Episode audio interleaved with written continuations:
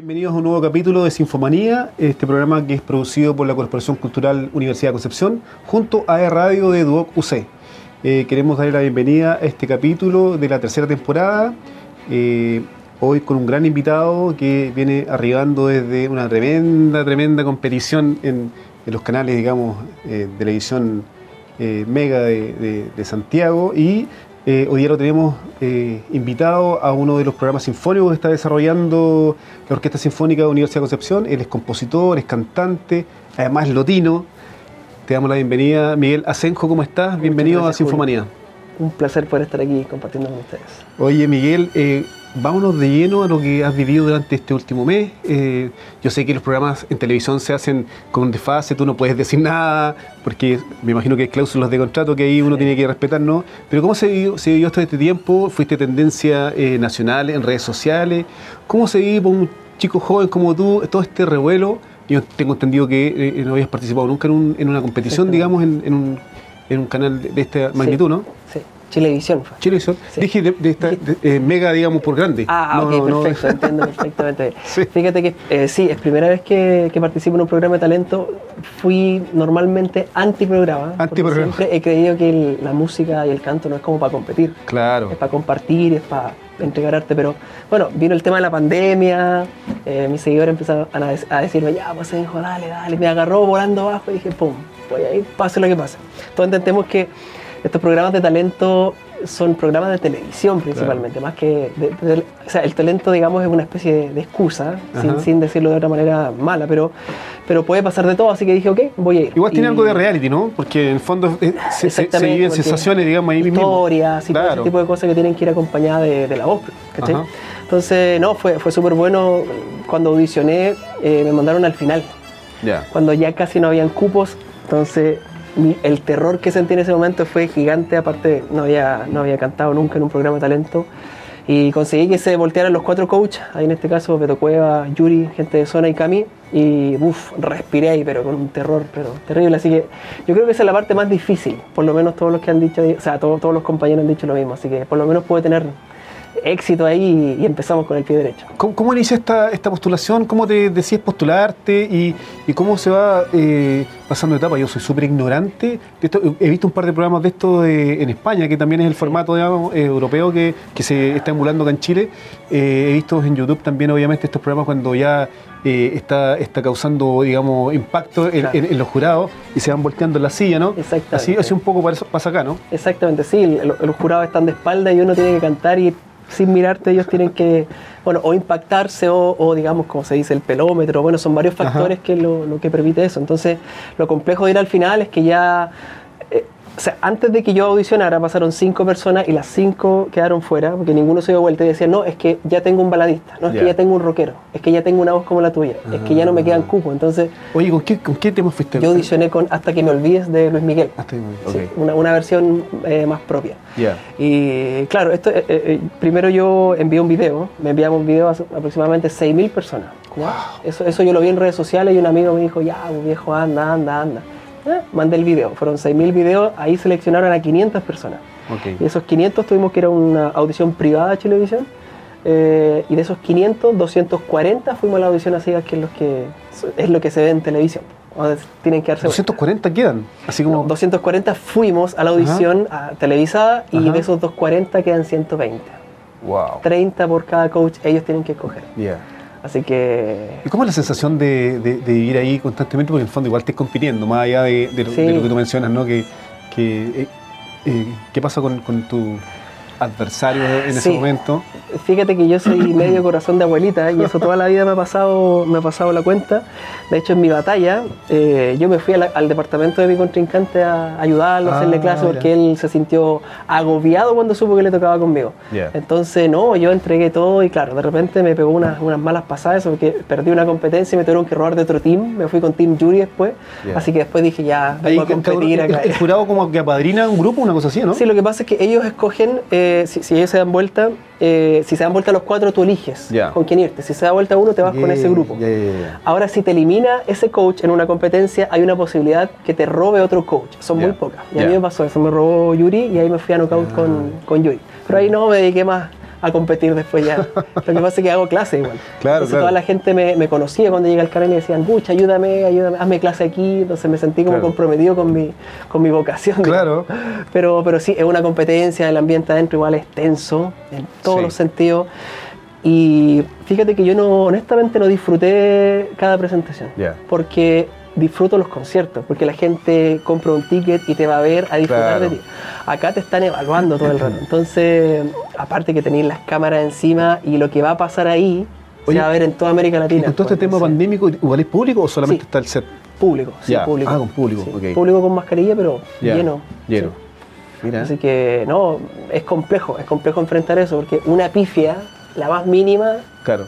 Va a ser viral en TikTok. después. Oye, para esta, para esta conversación yo me tuve ahí eh, interiorizando un poco de, de lo que ocurrió allí. Hubo, hubo una, una presentación tuya que fue tendencia porque en la última parte eh, como que eligieron un, un- una, quizás un género musical que tú, que no era quizás el que tú dominabas probablemente. Claro.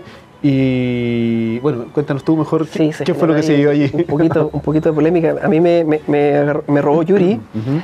Y me hizo competir con el más popular y el más poderoso del tiempo. Ok. ¿ya? Eh, y claro, a él le dieron una canción de la misma Yuri, en su, en su zona de Ajá. confort, digamos, y a mí me dieron un rock. Ya. Yo en la vida he cantado rock, no escucho rock. Tú eres no- baladista. Yo soy baladista. Claro. Y canto un poco de RB, gospel y cosas así. Sí. Entonces yo mandé un correo a la producción y dije, oye, ¿es una broma esta cuestión? Como tenía cinco días para abarcar un estilo que nunca había escuchado. Ok. Entonces, más encima la canción es un buen tema de Miguel Mateo cuando sea grande, pero un tema de karaoke. O sea, todo el mundo, ni, ni, ni, ni, ni, ¿qué vas a hacer? Pero no es un tema como para mostrar mucho. Claro. Entonces me bajoneé, pucha, y ya fui. Fui y le puse el pecho a las balas, hice una versión única que el mismo eh, Miguel Mateo eh, republicó des- desde sus redes. Entonces, lo que pasó fue que me eliminó Yuri, ¿ya? Y, y mi presentación fue... O sea, tu misma... misma coach me eliminó Coach en comparación con... O sea, eh, cuando estaba compitiendo con el otro chico. Ya. Y claro, el, el- el Chile se volvió loco porque vieron que mi presentación fue una locura, así, se prendió fuego en el estudio y todos los coaches dijeron, de hecho, el Beto Cueva... ¿Qué pasaba en el estudio en ese momento? Bueno, lo que pasa es que hasta que no eligió Yuri, estaba todo tranquilo. Mm. Ya. Yo lo que sí, por ejemplo, cantó mi contrincante, súper lindo todo. eh, y después vine yo y todo el jurado de pie. Y el Beto Cueva, por ejemplo, uno de ellos dijo, no, el que tiene que pasar aquí es Miguel. O sea, acaba de hacer una versión, pero fuera de serie. De repente Yuri dice, eh, al único que se queda en la zona de confort es a Miguel. Al único. Y acaba de hacer una cuestión pero impresionante. Este tipo es fuera de serie.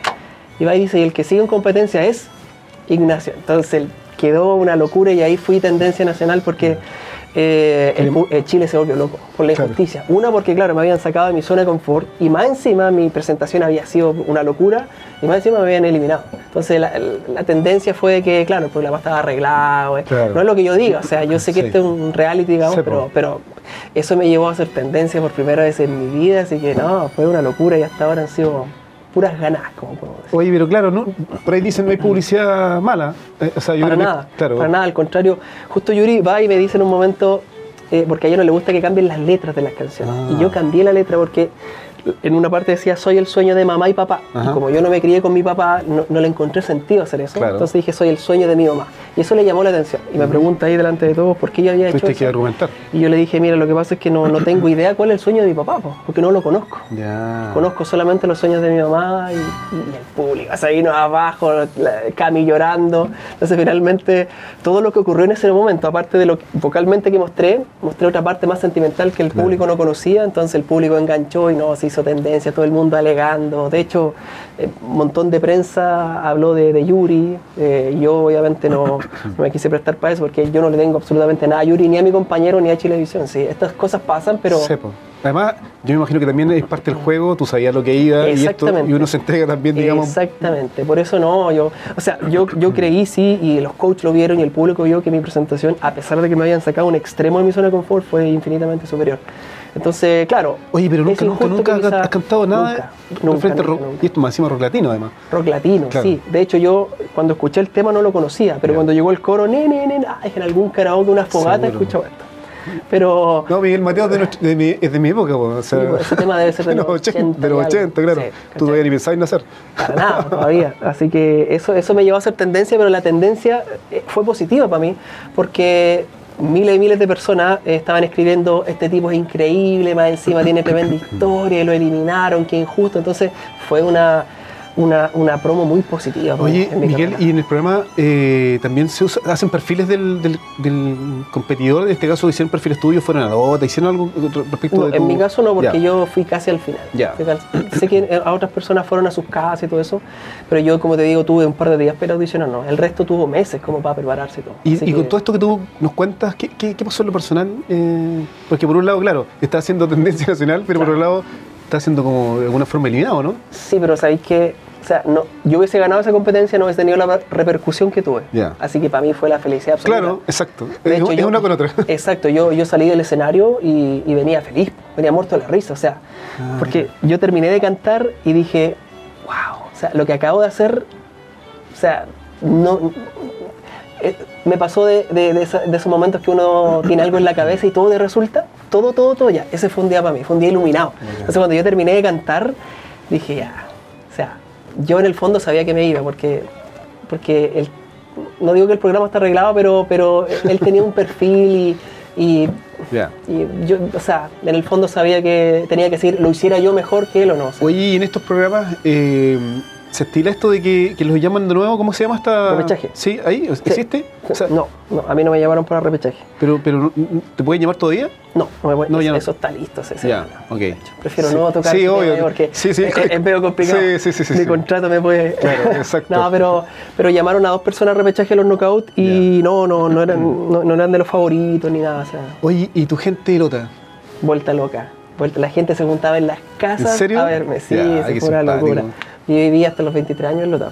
Entonces 23 años en Lota. se empezó a correr la voz. Todos tus compañeros, tus, tus compañeros, compas. la familia, Sí. y los amigos de los amigos, la familia de la familia, Sí. finalmente mandaban videos y fotos todas las familias esperando el, el- el- el- el programa y por lo mismo igual cuando fui eliminado, lo que dijo la gente, ¿cierto? De una manera extremadamente injusta, eh, no, fue tendencia. Creo que había más de 250 mil tweets en Sí. el momento ahí volviéndose loco. Así que, Wow, ¿eh? no, y eso me ha traído mucha pega, mucho trabajo, una cantidad de seguidores gigante, así que no, feliz. De hecho, Mira. no me pudo haber pasado algo mejor que eso. Sí, bueno, oye, eh, Miguel, eh, cuéntanos también un poco de tu, de tu vida, de tu vida artística, ¿no? Eh, ya nos contabas, te fuiste a los 23 de Lota, estudiaste canto, eh, te perfeccionaste, eres compositor, eres cantante, por ahí también vimos eh, uno algunos de tus trabajos realizados con un gran cineasta, eh, un, un videoclip, ¿no? Sí. Eh, que está en YouTube, lo pueden seguir ahí a, a Miguel Asenjo. Ya. ¿Para quién lo van a seguir? Tiene mil, miles de seguidores. Lo- ya me, me fijé que ese video tenía no sé cuántas... Más de re- 100 mil ya. Más de 100.000 reproducciones, claro. Es un, es un video que se hizo, digamos, con un, con un cineasta bastante Sí, connotado. Iñaki, Iñaki Sí. Velázquez, sí, premio nacional y ahora está en Estados Unidos, no sé si haciendo un magíster en, arte y todo. Eh, lo- cuenta- yo lo que te quería preguntar es cómo nace la historia de esta canción. La leí, Uf, pero quiero que nos sí. cuentes tú.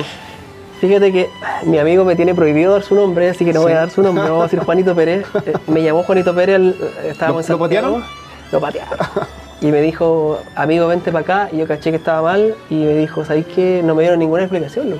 Me, Claro. y, que- y me PLR. y quedó tanto que decir, tanto que. Y va en eso y se me viene la melodía a la cabeza, que eso, de, eso, de eso trata la canción, Ajá. de hecho, literales. Tanto queda en el ayer, etc.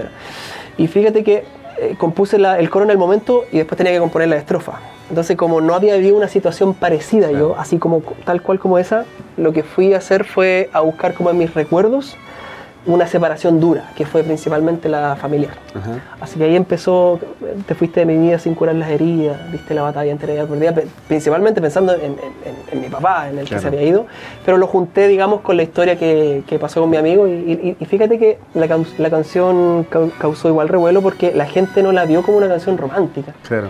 La gente, por ejemplo, han, han muerto sus abuelos, sus papás y ponen la canción. La connotación se, seguía al, al orden familiar, Sí, amistades, ¿no? Exactamente. Fíjate Pareja. que a pesar de que, claro, el coro es como una canción romántica, no abiertamente romántica, pero sí tiene sus, sus toques románticos, el, el público como que entendió el sentimiento que yo tenía, sin yo decirlo literal que había Claro. sido por eso.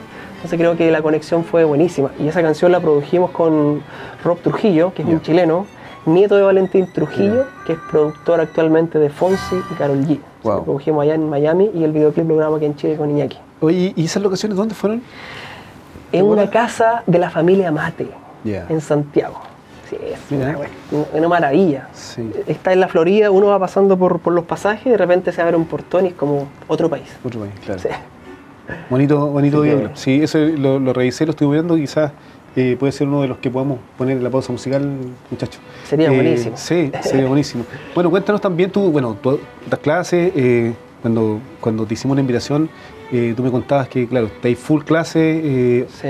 eh, remotas, presenciales, Solo, solo online, sí, por ahora. solo online. Ya. Por el tiempo. Es que hago clases para todo Chile y fuera de Chile también. De hecho, Claro. tengo un par de alumnos por ahí que seguro deben conocer que el cantante de Río Roma. Tú eres mi persona favorita. Sí, claro. Ya, Yo los tomo de manera online. Yair también, que es un cantante mexicano re famoso. Entonces no, no tendría como el tiempo de hacer clases presenciales. Sí, claro. Así que hago clases para un montón de países y estoy literalmente 50 sesiones a la semana. Y Oye, pero esto de las clases remotas partió a propósito de la pandemia, ¿sí? Exactamente, sí. Venía un proyecto antes porque había muchos alumnos de fuera del país que querían tomar clases, pero yo decía, chuta, tengo que armarme un estudio. Como que al final me daba un poco la flojera y, y, bueno, cuando vino la pandemia me obligó a, a hacerlo. A reinventarse como todo, como todo el mundo, literalmente como todo el mundo. Exactamente, y ahí dije, bueno, el proyecto que me dijeron es ahora, así que ¿Y cómo, y cómo armé- partió? ¿Cómo, cómo partiste así como, ya, un alumno? Ya, ya había tus redes funcionan muy bien. Sí, las redes funcionan muy bien. De hecho, tengo una lista de espera que es un... Hay gente que, lo digo con mucho...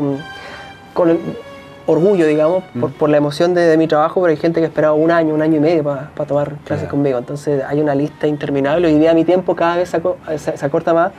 Y fíjate que yo tenía 50 sesiones a la semana y con todo lo que está pasando hoy día tuve que bajar a 25. Claro. O sea, hay 25 alumnos que están lamentablemente fuera. Yo creo que cada vez se va a ir acortando ¿Y qué, y qué pasó después del programa con, con, con tus clases? O sea, di- digo, Sí, o sea, esto, esto- lo que acaba de pasar en el Knockout fue hace una semana recién, Claro, está, sí, fresquito. eh, y no volví, digamos, a, a clases porque el programa me tenía así todo el tiempo allá viajando en el canal, ensayando. Entonces eh, dejé bien botadas la- las clases. Los más contentos son mis alumnos que haya Claro.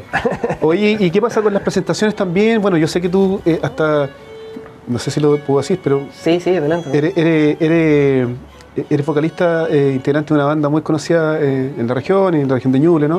Sí. Y nacionalmente también. ¿Y, y las presentaciones? Cuando estuve en el programa tuve que dejar un poco de lado la, Claro. la Wambalí. Eh, porque las giras con ellos son calita, calita. En- va- vamos normalmente, no sé, pues, a, a los festivales, estamos con otros artistas, Claro. con Andrés de León, con Denis Rosenthal, etcétera. Son Esos, esos festivales como especie Sí. de festival de viña, pero más chicos por, por, por Chile. Así que tuve que dar un paso al costado, como te comentaba antes de la entrevista, porque ya el tiempo no me, no me da. Estuve cuatro años como vocalista principal de la orquesta Wambalí y fue un aprendizaje, porque son viejos estandartes. ¿Y, y tus compas qué te dicen? Pucha, estaban reapenados, reapenados. Son, la mayoría son adultos, yo soy el más Mm. Sí, joven, el más joven. Así que el maestro Marco, Marco Aldana, que es el director musical, es un, es un jazzista, pero increíble, increíble. Así que para mí fue una escuela maravillosa y claro, llevo un par de horas fuera ya porque anoche ya renuncié, digamos, a mi, a mi paso por, por la Guambalí. Van a tener que empezar a buscar el... el- Sí, ¿No? sí, sí. Igual en este tiempo que yo venía ya habían buscado un reemplazante. Entonces él de seguro va a tomar el lugar o van a buscar otro, otro perfil también. Eh, oye, Miguel, eh, vámonos para Lota un ratito. Eh, orgulloso de hablar de Lota. Mi a mí me molesta y me dice, oye, tenés Oye, que sacar a Lota para, en todas las para, entrevistas. para un rato. Pero sí, sí.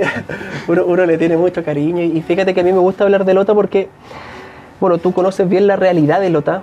en, en algún momento fuimos la comuna más pobre del país, Claro. eh, más vulnerable. Y las oportunidades son difíciles.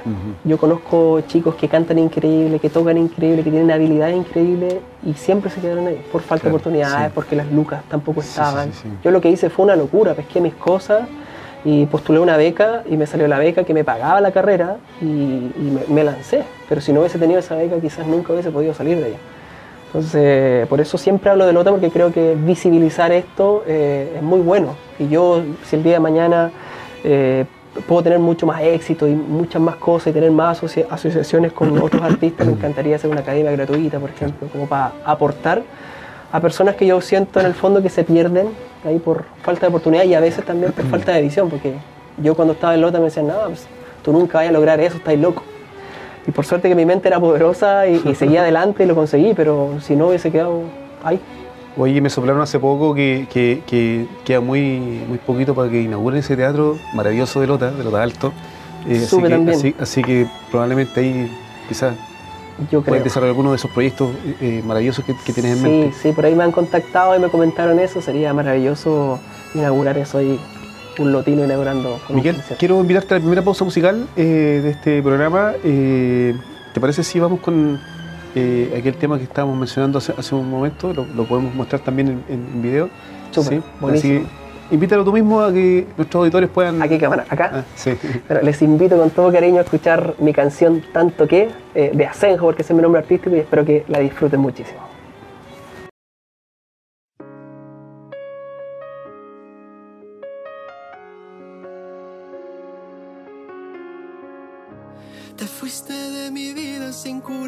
Heridas. Diste la batalla entera ya por perdida. Aun cuando quedaba tiempo dentro de un reloj de arena. Te fuiste de mi vida sin curar las heridas. Aunque ya no duelen en mi piel, siguen vivas. Recordándome que el alivio que busco contigo se fue. Te propongo que hablemos la última vez. Es que hay tanto que entender.